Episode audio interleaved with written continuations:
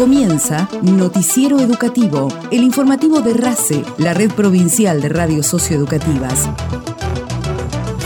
La actualidad educativa de Santa Cruz y el país.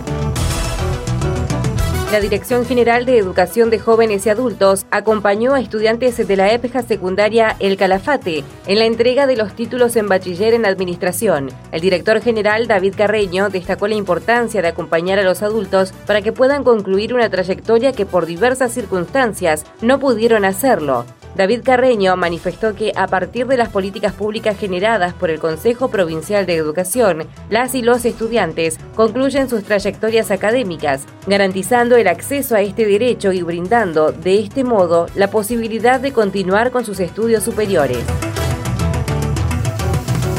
Fernando Bordiñón es profesor de tecnología de la Universidad Pedagógica de la provincia de Buenos Aires y fue entrevistado en el programa Conexión RACE comentando los ejes abordados en el conversatorio hacia una era de agentes cognitivos sobre inteligencia artificial generativa. Bordiñón remarcó la necesidad de adoptar una postura crítica sobre estas herramientas que no solo busque dominar su utilización, sino entender los objetivos y mentalidad con la que fueron desarrolladas. Mundo en el cual se está desarrollando la tecnología, en particular la tecnología digital, es un mundo complejo con muchos actores, muchos intereses y muchísimo dinero en juego.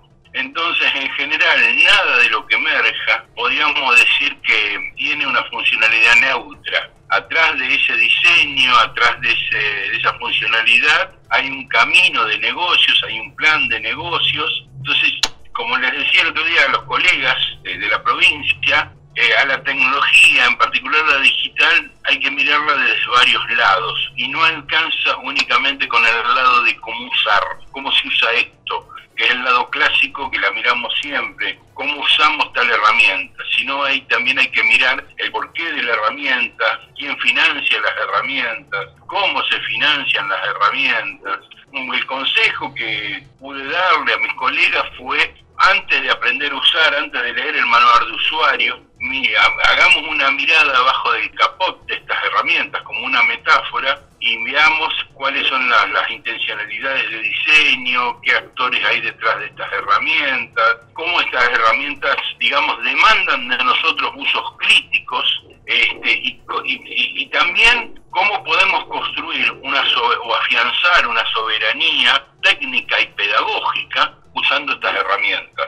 Y eso se usa desde una posición crítica, desde una posición donde hagamos más nos hagamos primero una serie de preguntas, tratemos de buscar una respuesta y después sí vamos a buscar los manuales de usuario, pero cuando sabemos el contexto en el cual estas herramientas se desarrollan. Hacia una era de agentes cognitivos, conversatorio sobre inteligencia artificial generativa fue organizado por el Consejo Provincial de Educación para brindar a docentes y futuros educadores conocimientos sobre los conceptos de inteligencia artificial y aprendizaje automático. Además, analizaron la manera de introducir y gestionar estas herramientas en el aula para promover los nuevos aprendizajes.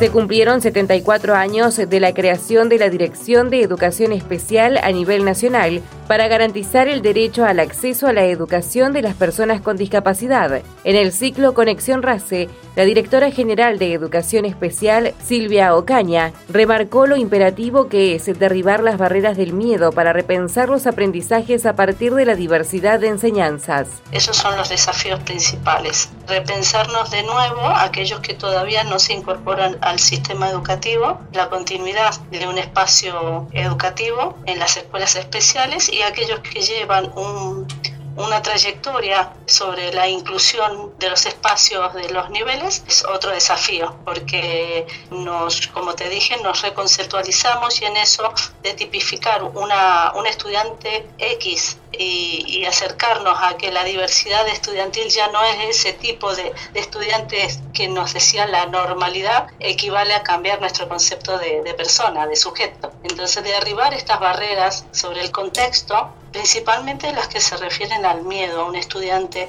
en el que está dispuesto a aprender con una diversidad de enseñanza. Entonces son múltiples las necesidades que tienen tanto los docentes como las instituciones para repensarnos en ese estudiante diverso y que algunos tienen alguna condición que no los limita a aprender más que integración sería incluir, el concepto de incluir. La participación activa de cualquier niño que nace, nace completo.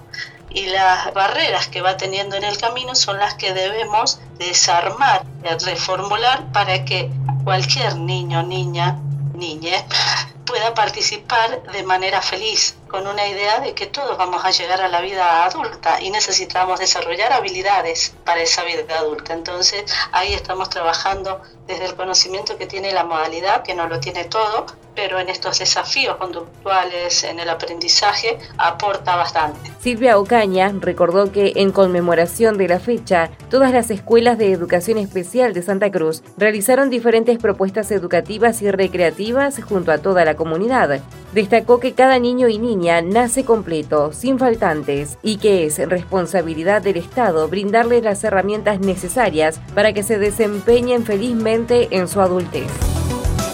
Noticiero Educativo RACE, elaborado con información propia del Gobierno de Santa Cruz y del Ministerio de Educación de la Nación.